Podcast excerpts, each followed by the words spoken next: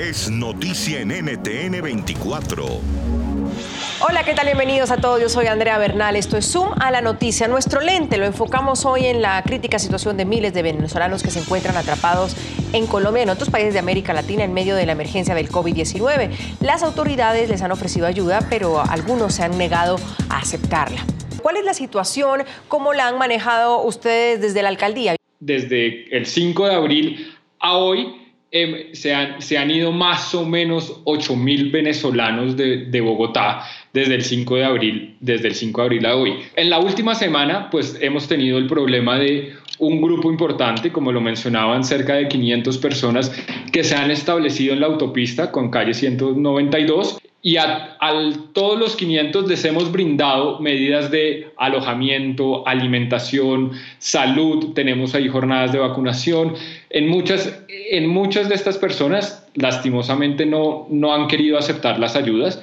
Por ejemplo, de las 400, de las 500 personas que tenemos, Solo 33 personas nos aceptaron los alojamientos que hemos coordinado con la cooperación internacional y desde ayer hay 33 personas en unos alojamientos esperando su turno no se entenderían. No, todos quieren la ayuda, no todos quieren regresar. Hemos denunciado que hay un plan orquestado desde Venezuela, utilizando el hambre de estos venezolanos que están a la orilla de las carreteras para generar, generar desorden público. Y la prueba fehaciente es lo que está sucediendo en el norte de Bogotá, donde cerca, cerca de 500 venezolanos, entre ellos niños, mujeres embarazadas, están siendo manipulados por dos o tres individuos que les dan dinero para que se mantengan en las calles con la intención de generar protestas y generar alteración de orden público. ¿Qué pruebas tienen ustedes para decir lo que está diciendo? Yo particularmente le entregué a los organismos de seguridad de Colombia los nombres, los detalles, las fotos, porque le hemos hecho seguimiento de quiénes son los que llegan a altas horas de la noche, a primeras horas de la mañana, con dinero, con comida, para mantenerlos allí engañados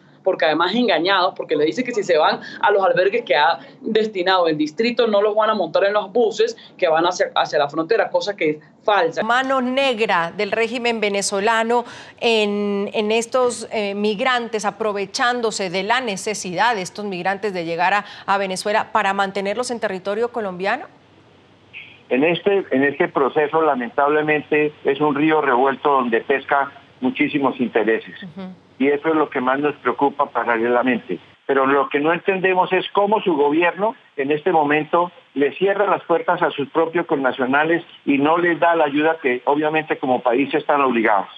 Puede escuchar más conversaciones como esta en Zoom a la noticia de lunes a viernes a las 3 de la tarde, hora de Bogotá, Lima y Quito, 4 de la tarde, hora de Caracas y de la costa este de los Estados Unidos, por NTN 24.